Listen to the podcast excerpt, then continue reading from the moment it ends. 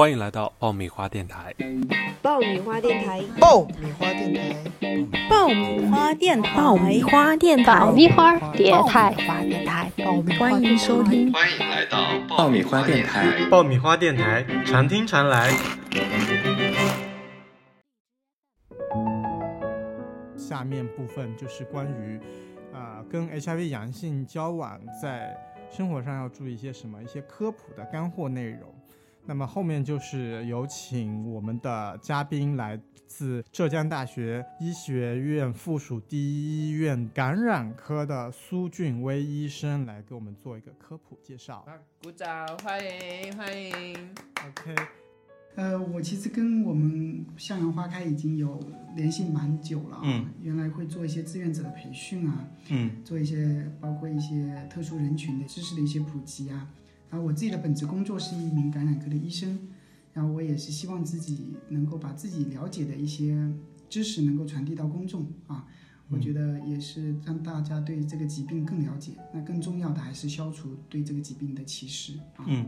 呃，就最近这些年的话，就关于艾滋的科普，我们经常会听到一个概念叫做“ “U 等于 U” ”。苏医生可以讲一下具体它是什么一个意思吗？其实 U 等于 U 这个概念明确提出来没有太久，应该在一九年的时候，在国外比较流行啊，学术圈里开始讲这个概念。这个等式的两个 U 是什么意思呢？第一个 U 就是指 undetectable，就是检测不到。嗯。那等于什么呢？就是 untransmittable，就是没有传。没有传播性。对。对，那怎么理解这个概念呢？其实我们传染病防控里面非常重要的一个就是控制传染源。嗯。啊，所以说我们在这个领域，其实它是经过很长时间的一个演变的，并不是说，哎，这两年开始大家很新奇的提出这个概念，包括我们最早在预防里面讲的很大一块就治疗及预防，也就是说我们病人，我们艾滋病人治疗了以后，他的病毒检测不到，那么就是我们预防的一个很好的方法，只是原来不能很肯定的说得到这么一个等式啊。但是依然在推广治疗及预防这个策略，那么慢慢包括我们母婴阻断里面也发现了，就是说当母亲啊或者阳性的父亲，他很好的治疗的时候，其实小宝宝是很安全的。嗯，也就基于这样的大背景，还有很多针对比如说男男同性恋人群的一些大规模的一个对照研究，就发现了，如果说一方的病毒载量是检测不到的，低于检测线的，那么他在性行为里面。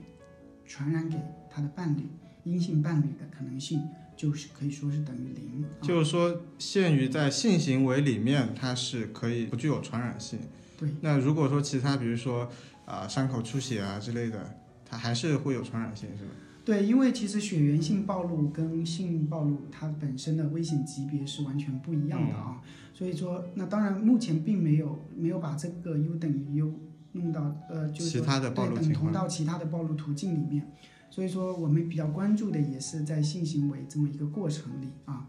那当然我们要知道，就它是一个很好的消息，但是它是有很大一个前提的，嗯，就是第一个 U 达到它是要有很高的要求的啊。比如说我们要有六个月以上的病毒载量，连续都是检测不到的。而且是我们要最理想的，还是要有这种金标的检测，比如像低于二十的一个检测线啊，至少是低于两百。同时呢，这个人他要保证每天都在服药啊，他不能哎三天打不能断药，对，两天晒网这种啊。也就是说，其实，在你对你的伴侣要非常了解啊，而且他有一直持续去检测。对，检测和服药这两个是要同时满足的。嗯，那一般的话，就是测病毒载量的话，是多久会去测一次？一般的话，HIV 阳性的人士，呃，这个是这样的，就是说目前指南来说啊，因为其实往往还取决于有没有检测条件啊。嗯、那像我们国内，因为病毒检测是自费的，所以其实是比较大概是花多少钱？一千五。一千五。对，像进口的话啊，哦就是进口的试剂来做一千五，其实蛮贵的啊。那理想的状态是这样，它其实是分不同的阶段，比如说你服药第一年。包括你已经很稳定了啊，那我们一般医生建议相对稳定的病人，你至少一年要检测一次啊。那经济条件允许，可以六个月啊，甚至三个月检测，因为病毒载量的突破会快于你 CD 四的下降。其实理论上它的临床价值是更大的。嗯，病毒载量的这个检测就跟我们日常的这个检测不一样，是吧？对，常规大家比如说病友里面会讲小四小四啊，嗯。对，就就 CD 四的这个 T 淋巴细胞的一个基数，嗯。那其实它是有滞后性的，也就是说我病毒已经突破了，其实 CD 四一下子是不会下来的。嗯。所以如果说是由病毒突破引起的 CD 四下降，等发现的时候，往往已经晚了。对，有一段时间了啊，那这时候可能就耐药啦，嗯。啊，甚至免疫力就已经进入一个比较差的状态，那并发症就出来了。这个呢，其实并不是我们想要看到的一个临床结局。那就刚刚说它 U 等于 U，它在那个性传播的途径它是它是可行的。那么是不是就是说，如果说它那个病载已经低于可检测范围之后，HIV 阳性人是可以跟其他人发生无套行为？其实无套行为是一个很复杂的过程、啊，因为安全套不阻断的不仅仅只有 HIV，嗯所以很多时候我们依然会建议使用安全套的原因嗯。就在于，就是说一次性行为其实它能传播的疾病是非常多的，而安全套是一个非常经济有效的办法啊，只能说哎，从 HIV 这个角度，单从它这个角度来说，它是不会传染。对，它是不会传播的，但是并不代表大家对对，比如说，那就像在各种人群里面，其实我们嗯。都建议性行为的时候使用安全套啊，因为对双方都是负责任的。嗯，那就是我们现在就从一九年开始推出这个 U 等于 U 这个概念，然后最近几年也大家都在谈论这个概念。那 U 等于 U 这个概念，它的普及对于这个艾滋的防治和艾艾滋反歧视，您觉得有什么作用？嗯，我觉得其实我接触比较多的病人里面，我们还是蛮愿意看到这种单阳的配偶嗯一起来门诊就诊啊，嗯。因为人是有社会属性的。嗯。也就是说，当我们大家开始接受 U 等于 U 这个理念的时候，其实是很好的帮助我们的病人能够回归到正常的一个关系里面嗯。啊，正常的不管是两性啊或同性关系里啊，甚至是正常的家庭关系里，嗯。因为这样他的阴性的伴侣的心理压力会低很多。嗯。啊，而且有助于我们患者的依从性啊，因为相当于哎有另外一个人来监督他吃药，监督他复查啊，我觉得这个不管从各个角度来说，其实都是有帮助的。就是作为单阳情侣一起去就是问诊啊，然后包括这个就是不管是对阳性的这个朋友也好，对那个阴性的朋友也好，都是心理建设上都是有帮助。对对，OK，那就后面我们就聊到，就说是在那个呃，我们说的两种说法，一种叫单阳情侣，一种有的时候叫阴阳恋，就是这种单阳情侣的话，他在日常生活中有哪些要注意的问题呢？就是其实本身 HIV 病人在平时生活中就对周边是比较安全的啊，嗯所以说一样的，如果说生活中你主要是要比较小心，比如说像有可能会有血源暴露的一个过程的，嗯比如说不要共用牙刷啊，对不对？不要共用剃须刀啊。然后平时比如说发现有流血事件了以后，要做好这个消杀的东西，家里可以备一些酒精啊、碘伏啊、这些啊。其实很多这个跟所有血源性的疾病是一样的啊。也就是说，我们其实就像我们是乙肝大国啊，嗯那并不是说你就不能跟乙肝病人吃饭啊，一起睡啊，一起生活，其实都没关系的，因为普通的接触它并不会传播这种类型的疾病。对，就生活上的话，就一个注意就是血液方面的一些暴露的问题，还有个是一些呃可能会伤害到自己的那那种物品，牙刷啊、剃须刀这些就分开使用。然后另外就是苏医生讲到，就是那个建议就是两个人一起去问诊，是吧？嗯，其实这个就是一种精神支持吧。嗯我觉得很多时候就是我们也会有几个关系好的病人，他会跟我们咨询，就是说，哎，他很想嗯，向一个非感染者对非感染者的，表白啊。其实我们会蛮鼓励他的啊，嗯因为怎么说呢？如果你一旦有稳定的一个关系啊，其实是对你整个治疗的一个过程啊，包括你生活上的一些稳定性，都会有很大的帮助吧。嗯。啊，然后刚刚苏医生提到，就说是现在的技术的话，就是感染之后的话，它生育宝宝还是有可能会安全的。这一部分的技术可以提一下吗？是它是怎么实现的？其实我们有蛮多专门关注母婴这一块的医生，其实他们做了很多科普的工作。目前认为，尽管指南没有明确写出来啊，但我们在临床操作上，也就是说，如果你是完全病毒抑制的，啊，嗯不管是男方还是女方，其实都是可以生宝宝的。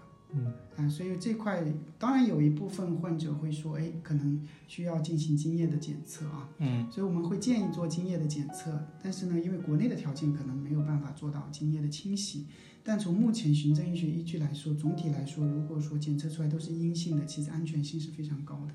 嗯，那就是如果是生下来宝宝之后，他那个哺乳的话，跟普通的宝宝哺乳会一样吗？这里面就取决于一些药物啊，因为这个就不是感染的风险，而在药物对宝宝会有一定的影响。这个就基于他母亲，他如果是在服用抗病毒药物，那如果说这类药物有生殖毒性，或者说它的一些副作用会通过乳汁传递给小孩子的，那我们就不建议哺乳。如果它的药物方案相对是比较可行的，那其实也是可以尝试的。那乳汁里面它会有传染性吗？如果他这个母亲是阳性的话？呃，一般来说，目前认为不会啊。啊，这样子。就我想到一个问题，就是之前可能没有母婴阻断技术或者阻断技术不普遍的时候，其实还是会有一些宝宝他那个生下来就携带了 HIV 这一部分的那个艾滋儿童，他的生存情况你有没有了解过？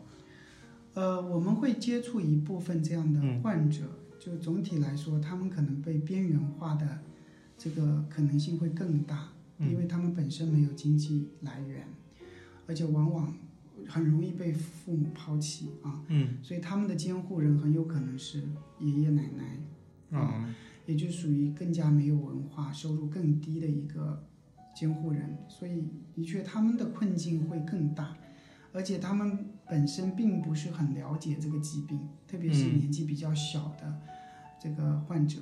那么在这种情况下，对他们的心理建设其实是非常有必要的。嗯我觉得也是呼吁啊，公众对这一类的患者其实要给予更大的支持。嗯，好的，谢谢谢谢苏医生，就是啊，还想聊一下，就是就是您关于这个单阳伴侣有什么就是可以分享的呃一些东西，有可以分享的，当然不不能分享的，我们就就涉及到个人隐私就不说了，嗯。就单阳情侣这一块，其实我们有些时候的确，医生也很好奇啊。比如说有两个一起来到门诊，嗯哎、我们往往会问是不是都是感染者。相对而言，都是感染者的比例会大一点，哦，嗯，单阳的比例会小一点啊。嗯但是我们也有蛮多对，就是说，哎，的确是一直有这个阴性的伴侣一直陪他来嗯。进行复诊。那其实我们并没有说有很精彩的故事吧，只是说在我们看来，哎，会觉得他们的这个关系其实也蛮稳定的，嗯，也不失为一种挺好的选择。其实就也不是说它有多特殊，但是它确实有那种比较温暖的一点地方，对，所以嗯呃，说起来的确，我碰到过一个，就是有一方他可能会想要嗯表达一种意愿，就是他们没有发生嗯插入性的性行为啊。嗯其实我觉得这也是一种科普的用意，就是其实不用去惧怕享受这个性行为啊。对，对，其实是有相应的医疗手段，即便不是在 U 等于 U 的时候，我们也有办法来帮助你啊，就是说有这种可以很安全的进行性行为。就他一方面，如果说他连续服药，然后病情稳定，那么他就是到病载量，就是可检测范围以下，他是没问题，性行为没问题。另外，即使他没有到这个，也是有办法去进行这个防止 HIV 传染，是吧？就是对，是的，我们有很多这种就是阻断的方式，我想嗯很多人都有自己去了解过啊。包括包括这个 PrEP，现在就是我发现就是同志群体内部自己知道 PrEP 已经先于这个国家或者社会公开的宣传。就最近有很多人过来跟我咨询这个 PrEP 怎么怎么怎么去哪儿开啊，哪里正规渠道可以买到。苏医生可以介绍一下吗？就关于 PrEP。PrEP 其实现在国内已经正式批了啊。嗯其实很多时候并不是说一个先后，嗯，因为在宣传上可能大家知道，而是一。种政策，它的合法性里面嗯肯定会有一些步骤要走啊。嗯，所以我觉得很多时候大家可以鼓起勇气多到医院去咨询啊到，医院去从。专业人士的角度得到一些就是更合适的建议。啊一般如果到医院要去咨询这一块是挂哪个科？那像我们医院是免疫功能低下科啊，哦我们目前来说每天都有安排门诊，嗯大家可以这方面的咨询，我们临床医生都是比较了解这个部分的，就符合条件的话是可以开到处方是吧？可以的。啊、那一般的话是我们是能到哪里去买到这些药？这些药都是处方药物，需要有医生的处方。然后到正规药店去。对，OK，好，今天谢谢谢谢苏医生来聊我们这些就是跟 HIV 阳性交往是怎样的一个话题。然后如果说就是之后会有就是想要知道 HIV 更详细的一些知识的，大家也可以到医院去咨询，比如说到浙大医院的叫免疫功功能低低下下科对去去咨询。好的，谢谢苏医生。